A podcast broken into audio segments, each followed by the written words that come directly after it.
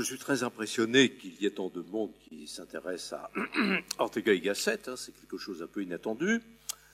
Alors, je vais tout de suite un peu vous décevoir. J'aime mieux vous décevoir maintenant que, que, plus tard. Je ne suis nullement un spécialiste d'Ortega y Gasset, euh, bien que mes relations avec lui datent déjà d'il y a un certain temps. J'ai fait intellectuellement connaissance d'Ortega y Gasset et donc de la révolte des masses il y a une bonne, euh, presque 35 ans, euh, je préparais justement l'un des livres que j'ai publiés sur l'individualisme. Évidemment, le titre, euh, La révolte des masses, avait attiré mon, attention. Et aussitôt, je me suis aperçu que c'était un penseur avec lequel j'entretenais une connivence tout à fait extrême. Donc ça, ça date, disons, du milieu des années 80, et depuis, ce compagnonnage n'a pas euh, cessé. Euh, Ortega y Gasset continue d'alimenter un peu l'actualité. Je vous signale d'ailleurs que, outre cette réédition de la révolte des masques est parue euh, en 2010, il y a un ou deux mois, deux petits livres d'Ortega y Gasset sont parus aux éditions Alias, qui montrent qu'il y a toujours une petite actualité ou à nouveau une petite actualité autour de lui. Je rappellerai en particulier euh, l'extraordinaire article que Mario Vargas Llosa, le prix Nobel de littérature, a publié sur Ortega y Gasset il y a quelques années, qui a été opportunément euh, reproduit dans ce numéro spécial de la revue Books sur les grands philosophes. Et puis je rappellerai également qu'en France, quelqu'un comme Raymond Aron a beaucoup fait dans la revue Commentaire pour rendre à euh, Ortega y Gasset l'importance qui lui était due. Alors je vais commencer en Rappelons quel a été l'itinéraire de ce livre, parce que c'est déjà intéressant euh, de, le, rappeler. Donc, euh, il a été publié, cette réédition, euh, dans, la collection Je dirige, à la Bibliothèque classique de la liberté. Elle est intervenue en octobre 2010 et, à notre grande surprise, aux belles lettres, rapidement, la première édition a été épuisée et nous en sommes à la cinquième réimpression actuellement. Et ce qui était le plus notable qui nous a vraiment beaucoup étonné et évidemment aussi enchanté, c'est l'accueil presque immédiatement réservé par la grande presse nationale, que ce soit les quotidiens ou les hebdomadaires, puisqu'on assistait à quelque chose de tout à fait étonnant, c'est que presque dans les mêmes termes, Valeurs actuelles d'une part et le Nouvel Observateur d'autre part ont immédiatement tressé des louanges à cette réédition. C'est quelque chose, cette conjonction entre ces deux hebdomadaires d'orientation idéologique opposée était tout à fait euh, exceptionnelle. Et euh, je rappellerai que presque un an après, donc l'ouvrage était sorti en octobre 2010, euh, au cours de l'été 2011, alors ça, ça rappellera quelque chose à Bérénice Leven, n'est-ce pas?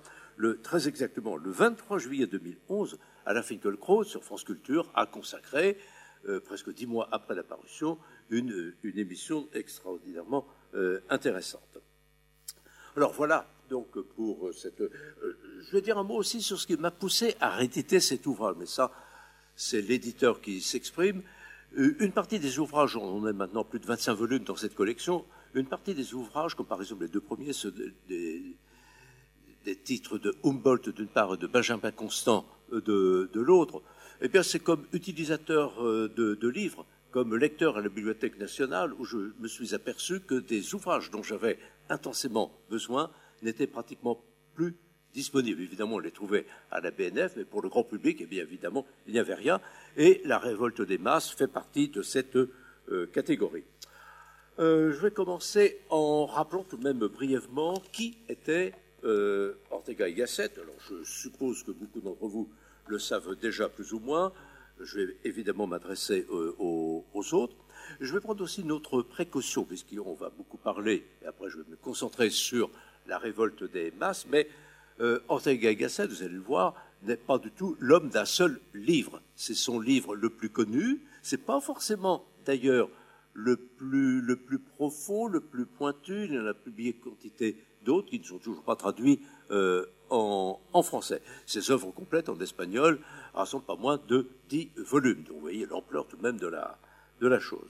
Alors, une première date importante concernant euh, Ortega y Gasset, et j'y reviendrai d'ailleurs tout à fait à la fin euh, de mon intervention, c'est sa, qualité de philosophe. En 1900, donc il est né en 1883, et en 1910, il est euh, nommé professeur de métaphysique à l'université de Madrid. C'est important de s'en souvenir, c'est authentiquement un philosophe, authentiquement, évidemment, parce qu'il en a les qualités euh, universitaires professionnelles, puis on le verra par la suite, par l'ampleur de son, de son propos, mais il ne faut jamais perdre de vue cela, peut-être parce qu'on aurait tendance à ne voir en lui qu'un sociologue ou qu'un critique social, alors qu'il renvoie à, quelque chose de beaucoup plus euh, fondamental. Un deuxième point intéressant, c'est en 1917, donc sept ans après cette nomination à l'université de, Madrid, il fonde un journal qui s'appelle El Sol. Ce qui est intéressant parce que ça montre que d'emblée, Ortega y Gasset n'est pas du tout le philosophe muré dans sa tour d'ivoire, c'est quelqu'un qui s'est euh, formidablement intéressé à la vie publique de son époque, d'abord de son pays, et puis on le verra, euh, de l'Europe, euh, sinon de l'Occident tout entier. Donc cette implication dans la vie sociale, politique, culturelle de son pays et de son époque est quelque chose de tout à fait marquant. On s'en aperçoit quelques années après, en 1921, où il publie L'Espagne invertébrée, ça c'était traduit, et en 1923, il crée, ce qui est également quelque chose de tout à fait révélateur en ce qui le concerne, il crée une revue qui aura une immense audience entre les deux guerres mondiales, qui s'appelle la Revista de Occidente, la revue de l'Occident. Ce qui montre d'ailleurs euh, l'ampleur de son propos, c'est quelqu'un qui a toujours excédé les frontières de l'Espagne, tout en étant extrêmement enraciné euh, dans la culture et l'actualité euh, espagnole. En 1923, en même temps qu'il crée cette revue, qui va donc euh, euh, prospérer pendant une bonne quinzaine d'années, euh, il publie un ouvrage que je juge extrêmement intéressant, peut-être l'un des plus significatifs et qui, qui anticipe la révolte des masses et qui s'appelle Le thème de notre temps. J'y reviendrai d'ailleurs parce que quelques-uns des thèmes qui sont présents dans la révolte des masses sont déjà largement anticipés dans cet ouvrage donc de 1923. À l'approche des années 1930, il publie dans son quotidien, euh, El Sol, une série euh, d'articles de papier euh, sur, pas tellement d'ailleurs sur ce qui se passe en Espagne, bien que ça alimente son propos, mais sur une sorte d'actualité culturelle globale de l'Europe et de l'Occident, sur les transformations qui le frappent. Et cette série d'articles, il va la reprendre peu après, en 1930, et ça va donner donc la révolte des masses, qui date de 1930. Quand on y reviendra euh, tout à l'heure, on verra d'ailleurs que pour un ouvrage qui était pensé dès 1927-28, c'est-à-dire il y a 90 ans, il conserve une extraordinaire actualité et parfois on a l'impression de l'entendre ou de le lire commenter ce qui se passe euh, actuellement. Euh, après donc cette révolte des masses, toujours quelque chose qui euh, manifeste bien son intérêt pour la chose publique et son profond engagement, il est élu euh, député, il se présente aux élections, il est élu au Cortes, c'est-à-dire le Parlement euh, espagnol. il est élu dans le, contexte d'un mouvement centriste qui s'appelait le groupe de service de la République, puisqu'il était beaucoup question de la République à l'époque, on va y venir, en, en Espagne. En 1934, il publie euh, l'histoire comme système, c'est ce petit euh, ouvrage qui vient d'être édité donc chez euh, Alia. et arrive évidemment la guerre civile de 1936 qui oppose évidemment les, républicains aux, fascistes, aux franquistes. Et pour Ortega y Gasset, c'est la fin vraiment d'une première période. J'y reviendrai à un moment donné parce que c'est quelqu'un qui bien qu'engagé plutôt. Alors, ses sympathies intellectuelles allaient sans doute plutôt du côté des républicains. Sur le plan euh, des attaches partisanes, il y avait également quelques connivences de l'autre côté. Donc, c'est quelqu'un qui s'est trouvé extrêmement euh, déchiré. Et pour lui, la résultante, c'était le choix de l'exil. Et cet exil, donc, il part de, l'Espagne au moment où il commençait à voir non seulement la guerre euh, en, question mais les, atrocités qui ont été commises de, part et, d'autre. il va d'abord à Paris, et puis ensuite en Argentine, et il revient au Portugal, et ne revient en Espagne qu'en 1945. Là, on verra, il faudra tout de même y revenir, c'est quelque chose qui a provoqué quelques remous, certains le lui reprochent encore, mais euh, si ça crée des remous dans, une partie d'opinion publique qui était du côté des républicains, on s'est dit, mais est-ce que ça ne revient pas à valiser le, pouvoir de, Franco? Heureusement pour Ortega Gasset, simultanément, il a gagné une audience mondiale extraordinaire, et on peut dire qu'entre 1945 et 1955, l'année de sa mort, il a passé son temps à être invité dans les, lieux culturels, les instances culturelles les plus renommés dans le monde entier. Ce n'était que justice, ça veut dire qu'il était euh, tout à fait reconnu à ce moment-là. Alors mon premier point sera euh, au fond d'épiloguer sur le, titre euh, de, son ouvrage, c'est-à-dire évidemment la révolte des, des masses. dans on confond souvent d'ailleurs le texte même, qui date de 1930, avec ce qui figurait dans la précédente édition, c'était donc euh, dans la collection euh, chez euh, Gallimard, ça date d'une quarantaine d'années, puisque c'est précédé d'un texte extrêmement important qui s'appelle Préface au lecteur français, mais qui date de 1937, c'est-à-dire l'année où ça a été traduit en, en France. Et c'est je dirais pas une sorte de résumé, mais en même temps, il présente quelques évolutions de sa pensée, et c'est quelque chose de tout à fait important.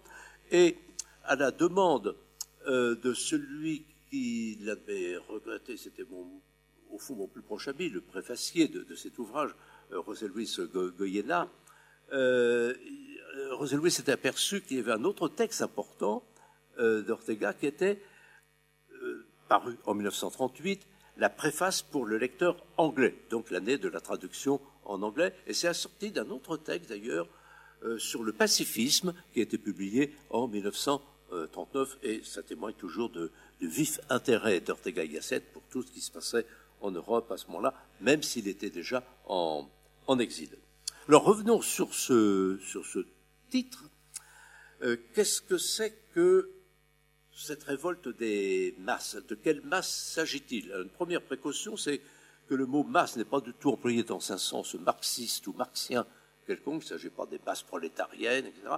Ce sont les masses dans un sens beaucoup plus euh, sociologique. C'est le fait, euh, dit Ortega, euh, qu'affleure, au lendemain de la Deuxième Guerre mondiale, quelque chose de tout à fait inédit et pour lui saisissant et inquiétant, c'est l'éruption donc de ce qu'il appelle les foules, les masses, presque de l'homme collectif.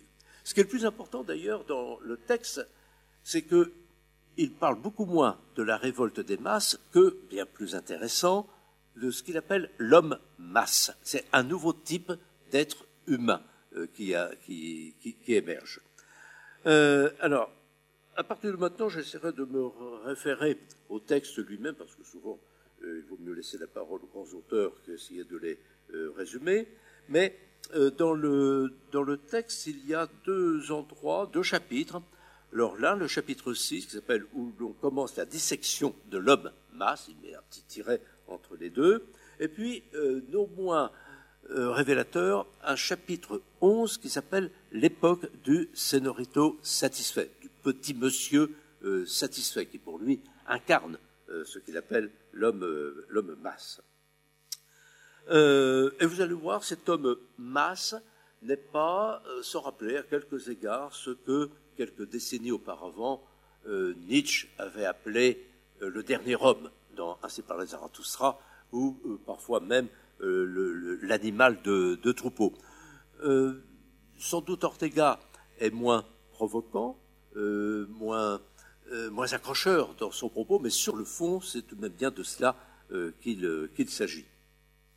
Alors évidemment, ces masses, elles, apparaissent sous forme des foules, euh, comme on le fait d'ailleurs euh, beaucoup à l'époque, euh, Ortega associe l'idée de masse ou de l'homme-masse au nivellement, c'est-à-dire une forme d'égalitarisme, on dirait actuellement presque de relativisme, où tout devient égal à tout, où rien ne peut dépasser, d'un certain niveau.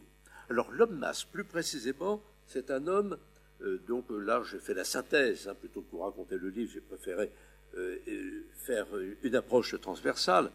C'est d'abord un individu sans histoire. Alors sans histoire, ça ne veut pas dire qu'il ne va arriver rien, ça veut dire que c'est quelqu'un qui est coupé du passé. Il vit uniquement dans l'instant. Il s'est désolidarisé de tout ce qui l'a précédé. Ça n'intéresse pas, il ne comprend rien. Pour lui, en effet, c'est seul le moment présent qui euh, compte. C'est quelqu'un qui est sans projet, c'est quelqu'un qui, donc toujours cette vie dans l'instant, c'est quelqu'un qui est privé d'intériorité, donc c'est plutôt euh, quelqu'un qui vit par euh, réflexe ou par réaction à ce qui l'environne, sans que ce soit issu du profond euh, de, de lui-même. c'est quelqu'un qui n'a pas de volonté rationnelle, donc le portrait s'aggrave. Il est, nous dit Ortega, gêné par la moindre entrave, et vous allez voir que ça amène quelque chose, une caractérisation qui est tout de même lourde de sens par la suite. Euh, c'est quelqu'un qui ne pense qu'à jouir de ses droits, c'est pourquoi je vous disais que la résonance avec l'époque actuelle est tout à fait euh, insistante. Euh, pour lui, tout est, tout est permis. Donc, peu à peu. Alors, il y a quelque chose d'autre aussi, de, deux autres points extrêmement importants.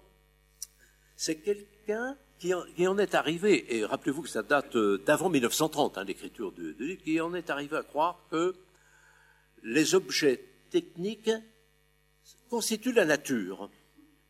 C'est comme s'ils avaient toujours été là, personne ne les a inventés, ils ne sont pas le, résultat euh, du génie d'un certain nombre d'individus, ils ne procèdent pas d'une production quelconque.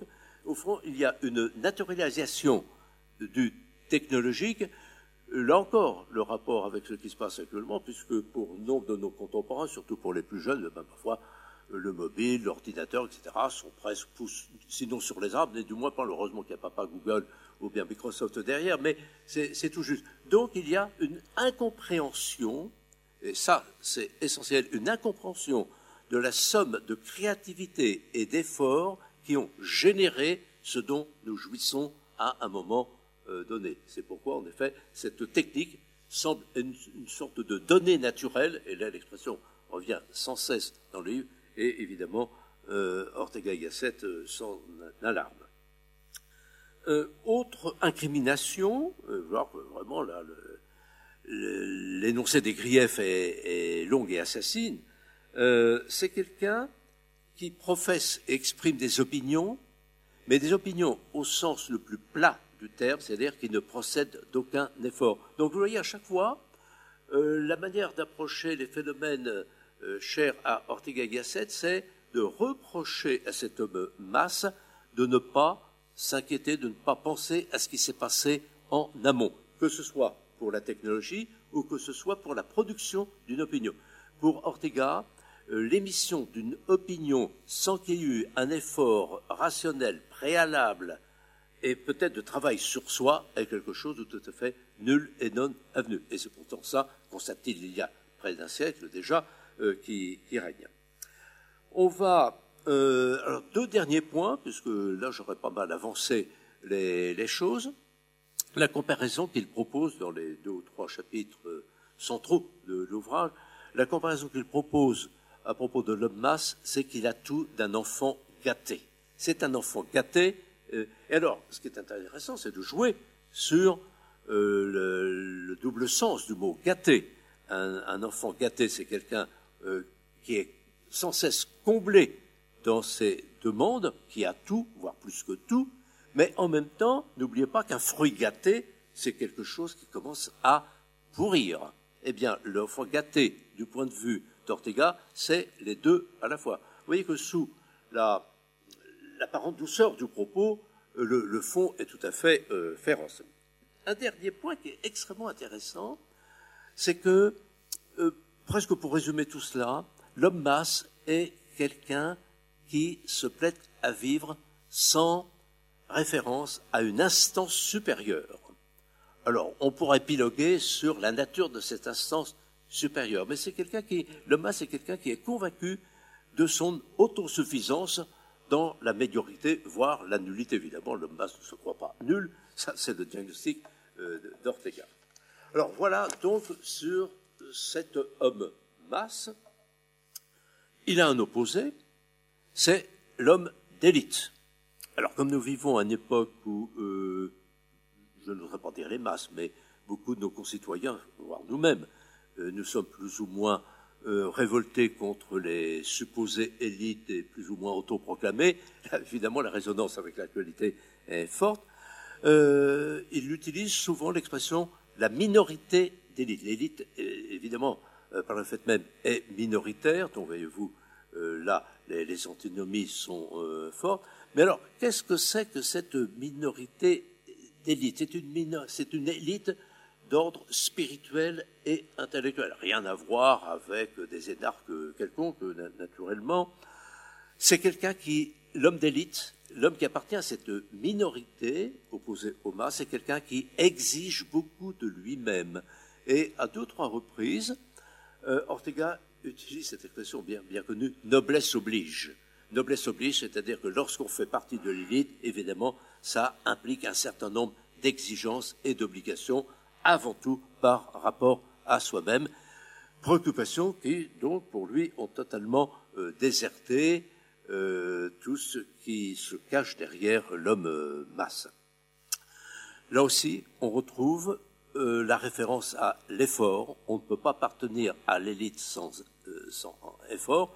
On y revient toujours effort sur soi-même et évidemment sans une pratique assidue de l'autodiscipline. Donc vous voyez là, l'antithèse est forte. D'un côté, on a une sorte de pantin qui est le jouet de ses pulsions, qui se contente de réagir à ce qui se passe autour de lui et qui vit dans l'instant, et à l'opposé, la minorité d'élite, euh, cette partie noble de, l'humanité, en est tout à fait euh, l'inverse. Alors on ne peut pas s'empêcher d'établir des liens avec ce qu'un certain nombre de sociologues contemporains ont décrit sous euh, le terme sous l'expression de l'individu narcissique qui ferait des ravages euh, actuellement. Euh, vous savez, cet individu narcissique et en même temps ce que voient peut-être pas tellement les sociologues en question, en même temps tout à fait grégaire, quelqu'un qui a bien aperçu d'ailleurs le rapport entre le narcissisme et le grégaire, c'est le Philippe Muret qui en avait profité pour inventer l'expression très judicieuse de l'homo festivus, n'est-ce pas? Or, euh, l'homme masse, selon euh, Ortega y Gasset, présente d'étranges ressemblances avec l'individu festif, ludique, actuel, dont on nous sorine les, oreilles. Je vous avais prévenu, n'est-ce pas, qu'il y aurait euh, tout de même résonance et correspondance avec ce qui se passe actuellement. Tout se passe comme si Ortega y Gasset avait assisté à l'émergence de l'embryon de ce qui est devenu donc cet individu narcissique actuel qui vit qui est également déraciné, qui vit sans référence au passé, qui croit que tout lui est dû, euh, etc. Euh, alors on pourrait dire, euh, bah, tout ça, on peut aussi le résumer sous le chef de l'individualisme. Ce serait une fatale erreur, commise d'ailleurs par les sociologues contemporains actuels. C'est une fatale erreur parce que Ortega et Gasset consacrent euh, dans euh, la préface au français, qui précède la révolte des masses, on appelle la préface au français 1937, la révolte elle-même 1930, donc une fois que sa euh, réflexion a pris encore davantage d'ampleur, eh bien, c'est l'un des rares auteurs du XXe siècle qui dit le plus, le plus grand bien de l'individualisme. Alors, je vais vous renvoyer au texte, afin que vous ne pensiez pas que j'exagère. Alors déjà, il constate que l'époque empêche au plus haut degré que l'homme vive en tant qu'individu. Et puis, euh, ça, pour ceux qui éventuellement voudraient s'y reporter, c'était à la fin de la page 72, donc la préface pour le lecteur français, il dit euh, textuellement euh, ceci. Voilà ce que serait l'Europe convertie en termitière. Si encore ce tableau cruel était une solution. Mais la termitière humaine est impossible, car ce fut ce qu'on a appelé l'individualisme qui a enrichi le monde et tous les hommes au monde. Et c'est cette richesse qui a si fabuleusement multiplié la plante humaine. Si les restes de cet individualisme disparaissaient, la famine gigantesque du bas empire ferait sa euh, réapparition et la termitière succomberait, etc., etc. Donc, vous voyez, là, il y a un passage où, en effet, l'individualisme est utilisé dans la meilleure part possible. et alors, c'est assez bref, et ça fait écho à quelque chose, je vous l'avais dit, qu'il avait déjà écrit dans, en 1923 dans le thème de notre temps. Alors là aussi, je vais faire une petite lecture parce que je vais voir que, au fond, c'est là qu'on trouve la profonde inspiration de la révolte des masses. Au fond, la, révolte des masses, c'est l'explicitation de choses que euh, Ortega y Gasset avait déjà pensé euh, quelques années auparavant et que maintenant il le développe et qu'il intègre dans une réflexion à plus vaste portée. Et ça, je crois qu'on a rarement aussi bien défini ce qu'est euh, le véritable euh, individualisme. Alors, il fait référence à l'Antiquité, ce qui s'y passait, et dit au cœur de cet esprit collectif tissé par les traditions et qui imprègne chacun, un petit noyau central commence cependant se former, le sentiment de l'individualité. Il provient d'une tendance opposée à celle qui a façonné l'esprit traditionnel. Alors, il embraye en disant un certain nombre de, choses tout à fait euh, capitales. La première manifestation de l'esprit individualiste et rationnel, en opposition à celui de la tradition, alors il renvoie à Hécatès de, Millet, euh, et il dit au fond, en citant plusieurs auteurs de l'Antiquité, ces mots sont le chant du coq individualiste, pour la première fois, un individu manifestement seul se révolte contre la tradition. Euh, encore une petite citation, toujours du thème dans notre temps. Entre parenthèses, je ne désespère pas de publier un jour, mais ça pose de gros problèmes de droit et il faudrait sans doute reprendre la traduction à zéro. Je m'en occupe, mais pour le moment, ça avance un petit peu compliqué. Euh, j'ai oublié de dire d'ailleurs que, euh, quand on se réfère au texte de d'Ortega y Gasset, il y a quelque chose, une, superbe institution qui existe en Espagne, qui est la Fondation Ortega y Gasset, et alors, on a été magnifiquement soutenu par cette fondation pour reprendre les textes d'Ortega, obtenir la gratuité des, droits. Et lorsque euh, la republication, j'ai oublié de vous le dire, euh, lorsque la republication de la révolte des masses est intervenue en 2010, ça a fait l'actualité de la presse espagnole. Et il y a eu des journaux espagnols qui ont titré, mais en première page, Ortega y Gasset revient ou arrive enfin en France. Parce que la première parution était plus ou moins passée euh, inaperçue.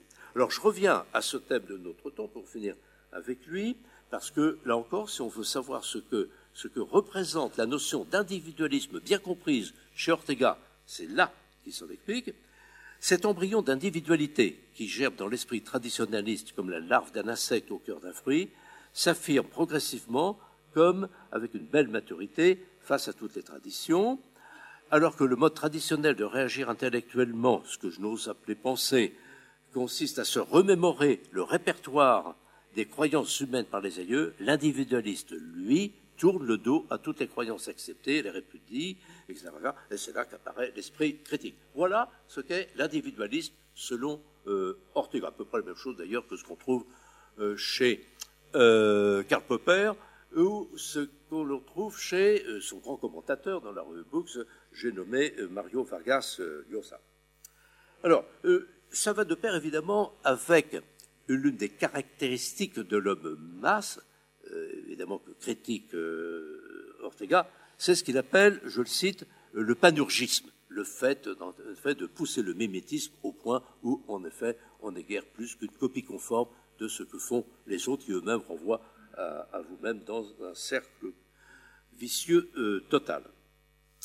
Euh, cela va de pair avec l'appréciation positive que porte Ortega sur quelque chose qui est non moins décrié actuellement que l'individualisme, et le voyez à tort, euh, c'est le libéralisme.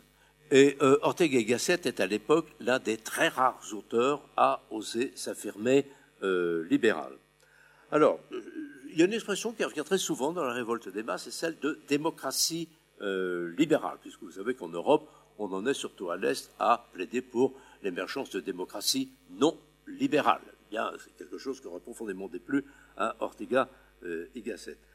Alors, je ne vais pas alourdir mon propos avec euh, d'infinies références, mais euh, dans la préface pour le lecteur français, en effet, il fait l'éloge de ce qu'il appelle d'ailleurs le old libéralisme, le vieux libéralisme, qu'il rattache à une tradition française, celle des doctrinaires et de euh, Guizot. En même temps, d'ailleurs, il pourfend d'autres libéraux, les Anglais, aussi bien euh, John Stuart Mill et euh, Spencer, euh, à cause de leur euh, utilitarisme et de leur positivisme. Donc, vous voyez, là, on a une sélection tout à fait tranchée.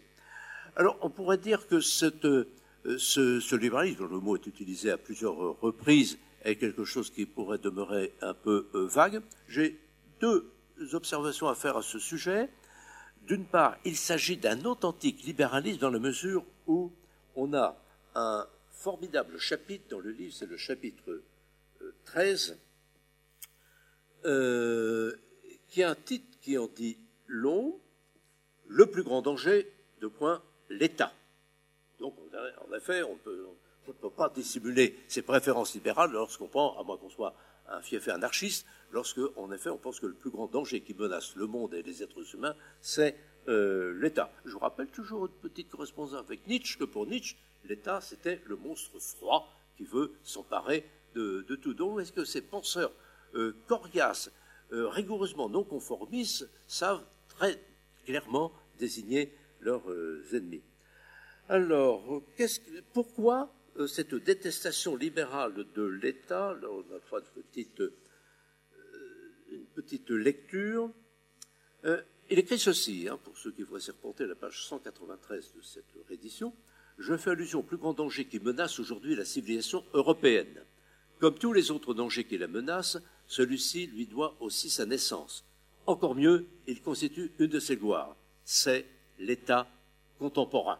On ne saurait être plus clair. Alors, qu'est-ce qu'il visait sous le nom de l'État euh, à l'époque, ou comme dit l'autre, de quoi l'État était le nom à ce moment-là, évidemment, avant tout, c'était les États totalitaires en train de surgir. Mais pour Ortega l'État totalitaire, celui du stalinisme et puis celui du, fascisme, qu'il commence à voir pas, il ne faut pas oublier qu'à l'époque, le fascisme est déjà installé en Italie, donc il a des matériaux à invoquer à sa charge. Euh, c'est au fond l'État que l'on connaît déjà en Occident, mais poussé au paroxysme. Il ne vient pas de nulle part, cet État totalitaire. Ces germes sont déjà dans la conception qu'on se fait trop souvent de l'emprise, du pouvoir euh, qu'on reconnaît à l'État. Encore une petite référence au texte de ce point de vue-là, parce que quelque chose d'extrêmement important. Enfin, c'est deux, pages 196-197. Voilà le plus grand danger qui menace aujourd'hui la civilisation. Euh, vous notez la référence à la civilisation, ce sera important, il faudra s'en souvenir. L'étatisation de la vie, l'interventionnisme de l'État, l'absorption de toute spontanéité sociale par l'État. Alors je rappelle que c'est à la fois ce qu'il voit autour de lui, y compris en Espagne, et ça c'est avant la naissance du fascisme et du franquisme en, Espagne, donc c'est un diagnostic sociologique général pour toute l'Europe, évidemment, ça porte plus particulièrement sur le paroxysme que ça prend en voyant les masses euh, en URSS et, les foules de euh, Nuremberg. Alors voilà pour cet aspect de l'engagement euh, libéral prononcé de Ortega y Gasset. Vargas Sosa, euh, dans ce merveilleux article qui est réédité dans Books euh, ces jours-ci, euh, lui fait grief de réduire le libéralisme uniquement à son aspect moral et politique. Et Ortega pardon, Sosa lui reproche un peu de ne pas s'occuper de l'économie. quelle que soit l'énorme admiration que j'ai pour Vargas Sosa, je ne m'associe pas tout à fait à cette critique parce que ce n'était pas sans doute le sujet de l'époque. Le sujet de l'époque, c'était l'arrivée de l'anéantissement de la liberté politique euh, ou de la liberté, presque de la liberté intellectuelle, et par conséquent, c'était un domaine tout à fait étranger à l'interrogation d'Ortega que celui de euh, l'économie. Alors tout ceci euh, nous amène à son euh, rapport avec. Alors, j'ai oublié de dire que, un, même si pas un mot qu'il utilise volontiers, celui de démagogie, c'est tout de même cela qu'il vise lorsqu'il commence à nourrir le terrain pour critiquer ce qui va rapidement être nommé le fascisme. Alors je reviens donc à ce problème que certains d'ailleurs, euh, moi je l'ai la surprise en préparant cela, euh, je me suis dit tiens je vais aller faire un tour du côté de toutes les immondices qu'on trouve parfois sur Internet et par exemple euh, mes yeux se sont arrêtés sur la notice Ortega dans Wikipédia. Alors là, c'est le cirque, n'est-ce pas? Parce que ce qui, ce qui montre qu'on peut trouver parfois le meilleur, mais aussi le pire. C'est tout juste si dans Wikipédia, eh bien, euh, Ortega n'est pas traité de fasciste. C'est quelqu'un qui a eu des sympathies fascistes et dans sa tendance, donc le compte est bon, etc. Euh, la réalité, évidemment, euh, c'est, peut dire, beaucoup plus nuancée. Alors, il faut un peu revenir à son histoire personnelle. Alors, évidemment, euh, c'est quelque chose qui est totalement nul et non avenu, parce que s'il y a quelque chose qui nourrit la pensée d'Ortega, on va y venir ensuite, c'est sa profonde détestation du nationalisme. Euh, évidemment, euh, entre nationalisme et fascisme, les, liens sont plus que étroits. on verra d'ailleurs, j'aurais peut-être dû commencer par ça, que l'horizon naturel d'Ortega et Gasset c'est celui de l'Europe tout entière. Et il pense que, surtout à cette époque-là, les frontières nationales sont quelque chose qui ne peut que étouffer la créativité euh, européenne. Alors vous pensez donc, lorsqu'il voit émerger de tous côtés, euh, après avoir réglé son compte à l'internationalisme de type communiste et marxiste, lorsqu'il voit émerger le nationalisme, d'abord en Italie, puis surtout sous ses yeux en Espagne, eh bien évidemment, ça ne fait pas changer d'avis. Euh, pour lui, le nationalisme, c'est une sorte, c'est une autre sorte de collectivisme, n'est-ce pas? C'est-à-dire qu'en effet, c'est la nation qui est la propriétaire des individus, euh, qui elle les fait marcher au pas, et c'est quelque chose de parfaitement euh, inacceptable. Et alors, à la page 198, il faudra fourrer ça sous le nez de l'auteur de la notice Wikipédia, donc à la page 198, il écrit euh, quand on sait en éprouve un certain trouble en entendant Mussolini déclamer avec une suffisance sans égale, comme une découverte prodigieuse faite aujourd'hui en Italie, cette formule tout pour l'État, rien au dehors de l'État, rien contre l'État. Cela seul suffirait, suffirait à nous faire découvrir dans le fascisme un mouvement typique d'homme masse. Alors, oser, après, comme le crétin qui écrit la notice de Wikipédia, dire que Ortega est un fasciste, tout de même, fallait le faire. Hein. Ça veut dire qu'on a parfois euh, affaire à des sommets d'inculture et de mauvaise foi euh, qu'il est difficile de reproduire euh, ailleurs. Alors, d'autre part, alors évidemment, dans Books, l'article de Vargas Sosa prend absolument la, défense d'Ortega sur ce, point. Ortega, d'ailleurs, dans le, petit texte, reproduit dans cette réédition sur le pacifisme anglais, il revient et il accuse une partie de l'opinion, surtout des intellectuels anglais, de ne rien comprendre à ce qui s'est passé en, Espagne. Il dit qu'on est, sur place, il est aisé euh, de prêcher euh, pour, la paix, alors que la réalité espagnole est bien plus euh, complexe. Faire la leçon aux Espagnols depuis Londres, alors qu'il se passe les choses que, vous savez, c'est tout à fait un peu léger. Mais à partir de ce moment-là, le choix d'Ortega, donc euh, euh, le, texte sur le pacifisme des intellectuels anglais, c'est 1939, il les accuse également d'être totalement aveugles par rapport à l'arrivée euh, d'Hitler, n'est-ce pas? Donc c'est tout à fait facile, quand un intellectuel gauchiste, de, de, s'intéresser à ce qui se passe en Espagne de pour voir le plus important ailleurs.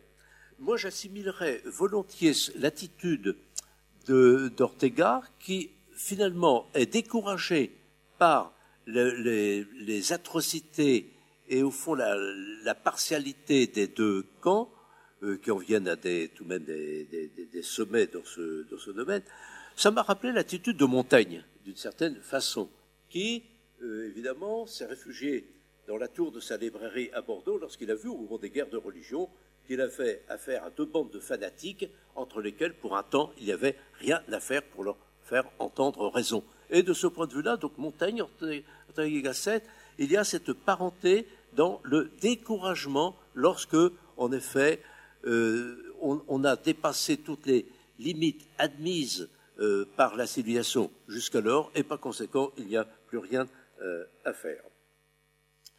Alors voilà, heureusement donc les, plus grands dépenseurs réellement antifascistes, je pense à Raymond Aron, par la suite lui ont rendu justice sur ce plan. C'est également un article de la revue Commentaire que l'auteur de la notice de Wikipédia ferait bien de lire. J'arrive maintenant à quelque chose qui, personnellement, me semble assez problématique, mais enfin, c'est la conviction euh, d'Ortega euh, y Gasset, c'est son engagement très sensible dans la révolte des masses, et qui reprend dans la préface pour le lecteur français, en faveur d'une, je le cite, d'une Europe supranationale. Et il, évidemment, ne la voit pas poindre sous ses yeux à l'époque, mais il l'appelle très très très fortement et avec assistance de ses, de ses voeux.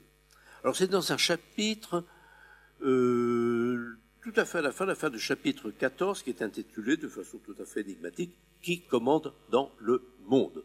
Il veut dire par là que il, il comprenait déjà que l'Europe était en train de perdre sa vitesse civilisationnelle acquise et que, en effet, les temps risquaient d'être durs. Et au fond, euh, ce qu'il pense, c'est que puisque on est déjà à une époque de pré-mondialisation, où il y a tous les empires euh, totalitaires en train d'émerger, l'issue pour les nations démocratiques européennes serait d'oublier leurs frontières, de s'unir parce qu'elles ont tellement d'adversaires qui montent qu'il est temps de passer à quelque chose d'autre. Alors, par exemple, il parle euh, dans tout ce secteur-là des limites de la nation, euh, on entend une critique des, frontières.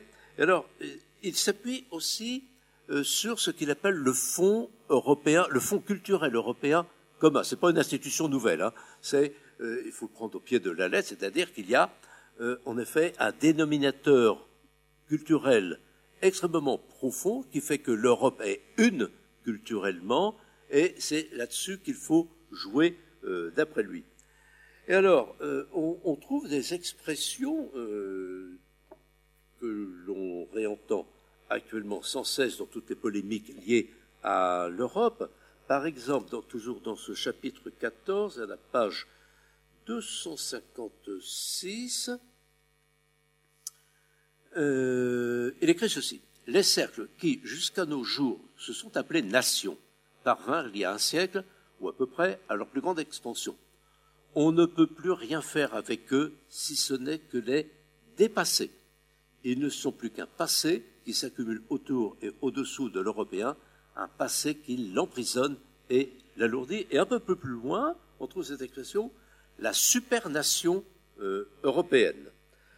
Euh, deux, trois pages plus loin, puis j'en aurai fini, il écrit euh, ceci. Euh, si l'Europe, en attendant, persiste dans le vil régime végétatif de ces dernières années, les nerfs amollis par le manque de discipline, sans projet de vie nouvelle, euh, comment pourrait-elle éviter l'effet de contamination d'une entreprise aussi imposante? Il parle à ce moment-là du fascisme. Et un peu plus loin, je l'aurais fini avec ça, il dit La construction de l'Europe en tant que grand État supranational serait, à mon sens, l'unique entreprise qui pourrait s'opposer à la victoire du plan quinquennal. Il fait référence à l'Union soviétique. Donc vous avez des expressions fortes qui actuellement d'ailleurs suscitent de plus en plus de, euh, disons, de, résistance, euh, voire d'opposition de plus en plus farouche, et dans beaucoup de pays d'Europe, hein, vous avez noté, supernation européenne, État supranational.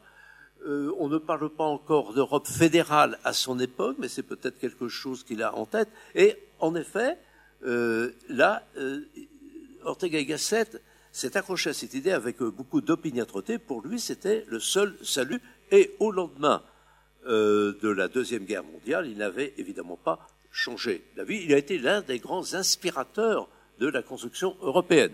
Alors peut-être allons-nous en discuter, puisque actuellement, de plus en plus dans les opinions publiques européennes, pas simplement anglaises, c'est quelque chose qui est vigoureusement critiqué, voire rejeté.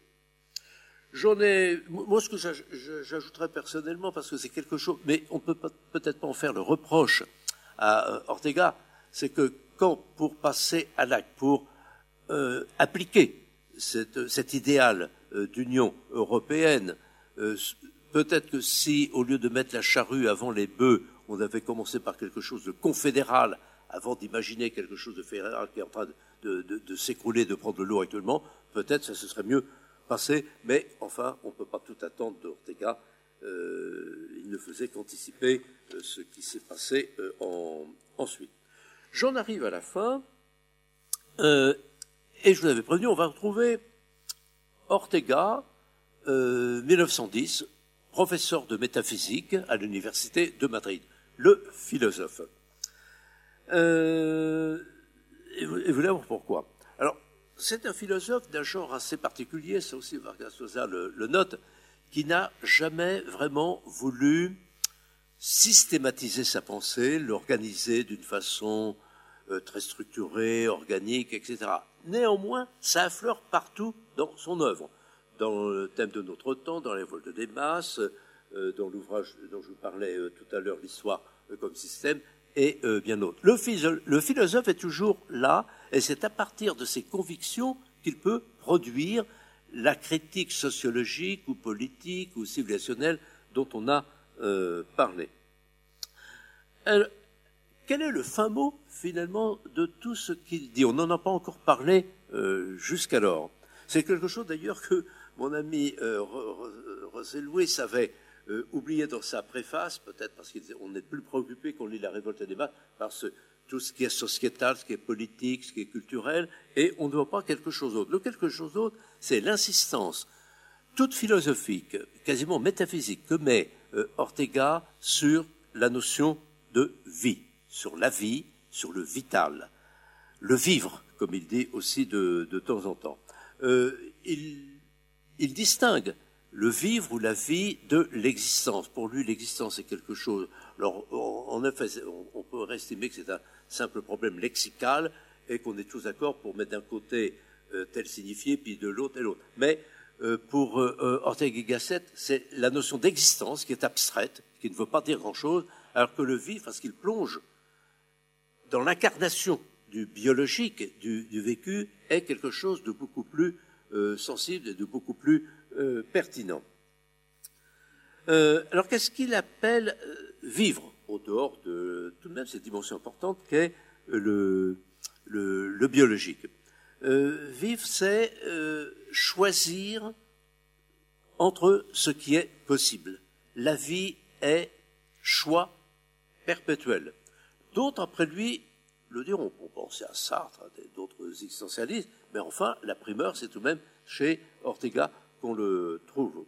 Et arrive une autre notion extrêmement importante, c'est, euh, dit-il, vivre, c'est évidemment décider, mais c'est décider dans ce qu'il appelle, euh, et là qu'on a revu la traduction, on a hésité, mais on l'a repris, vivre dans la, je cite, la circonstance. La circonstance, ce ne sont pas les circonstances.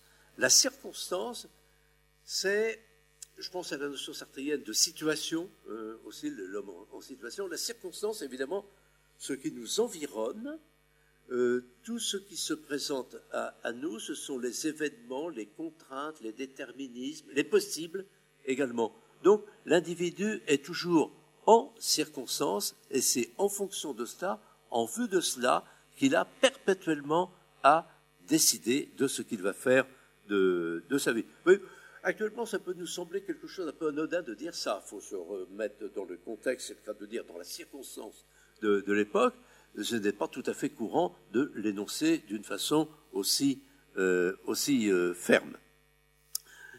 Un peu plus loin, il précise ceci, on va retrouver une notion à laquelle je vais faire un sort tout à fait au début, parce que ça c'est typiquement Ortega. Toute vie consiste dans la lutte et l'effort pour être soi-même. Alors pour être soi-même, c'est la thématique individualiste, mais là, ce qui est le plus important, c'est lutte et effort il n'est pas de vie concevable, il n'est pas d'existence accomplie et d'opinion pertinente sans qu'il y ait effort.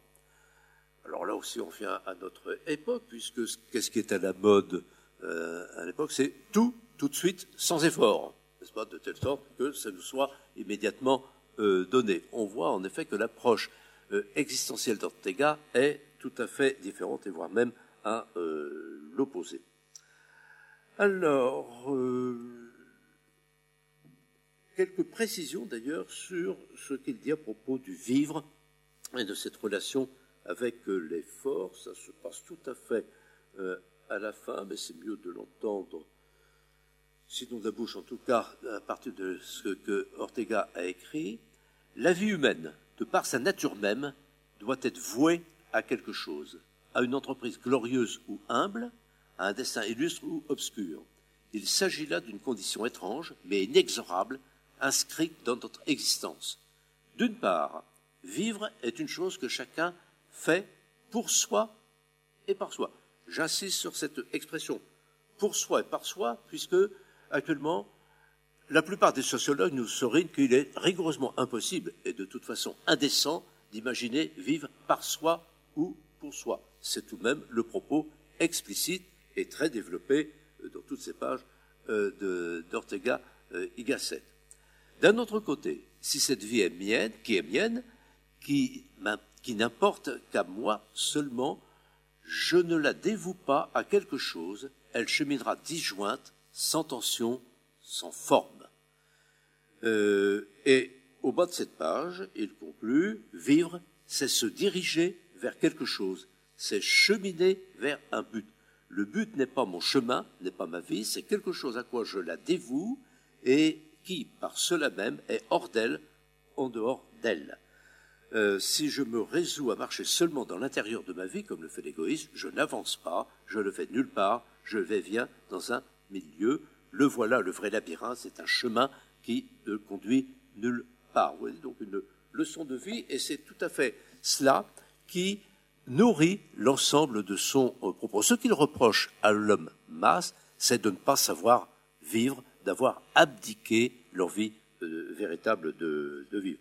Alors, je vous l'indique parce que je ne voudrais pas m'éterniser là-dessus, mais que dans euh, ce petit livre qui a été réédité aux éditions euh, Alia, L'histoire comme système, euh, cette insistance philosophique sur ce que signifie vraiment vivre est développée par Ortega y Gasset sur plusieurs pages. Bon, j'en arrive au terme de mon propos.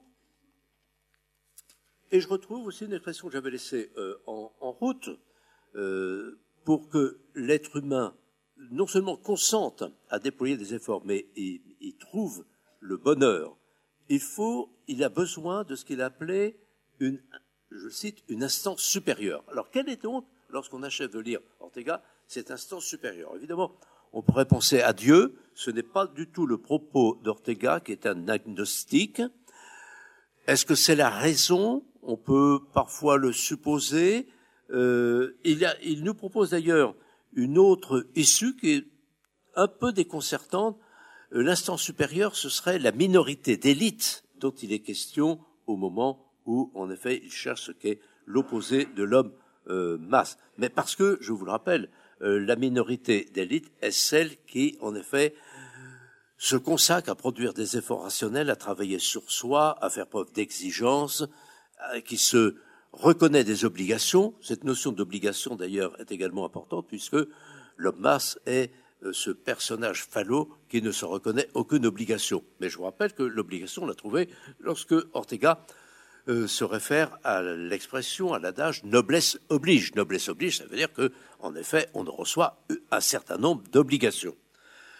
Euh, qu'est-ce que, parmi ces obligations, et ce que recommande cette instance supérieure, donc qui euh, navigue entre la, raison, la raison éclairée et bien comprise, ce qu'on appelait jadis à juste titre la droite raison, et puis euh, cette minorité d'élite, eh bien, la tâche essentielle d'un être humain, d'un individu qui se reconnaîtrait dans l'élite, et là, ça, évidemment, ça alimente quantité d'obligations, c'est, je le cite, soutenir la civilisation.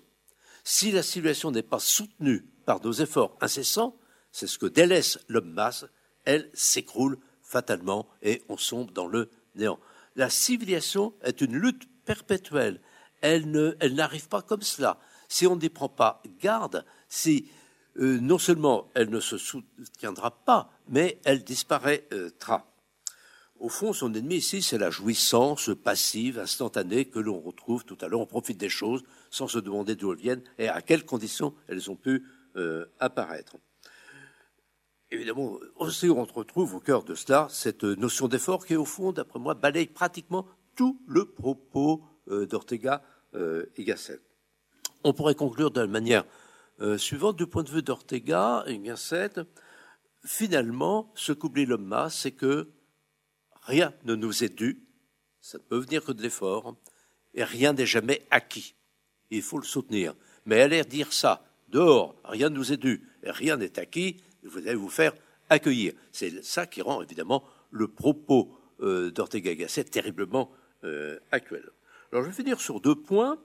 Euh, dans son article, très long, plusieurs pages hein, dans la revue Books, Vargas Llosa conclut en disant il serait temps que Ortega Gasset soit enfin reconnu à sa juste valeur. Alors, euh, grâce au Collège Bernardin, j'espérais avoir un petit peu contribué euh, ce soir. Euh, et puis, une deuxième chose, alors là, c'est l'éditeur qui va ressurgir. Je lance une OPE, une offre publique d'édition. Je suis désespérément à la recherche de quelqu'un qui voudrait bien écrire en français une biographie intellectuelle d'Ortega y Gasset. Euh, il y a évidemment des biographies euh, en, espagnol, il faut les faire traduire. Pour un éditeur, faire traduire, c'est tout de même, euh, du, point de vue finance, quelque chose qui le fait hésiter, donc faire ça à nouveau frais. Donc j'en un appel public, n'est-ce pas? S'il y a quelqu'un qui se sent une vocation de biographe d'Ortega, il faut être évidemment hispanophone, il y a plein de choses écrites, eh bien, je suis preneur. Vous envoyez un mail chez mon éditeur, aux belles lettres évidemment, qui fera suivre, et je, je, serai tout à fait euh, réconforté parce que pour le moment, mes recherches sont vaines. Je vous remercie de votre attention.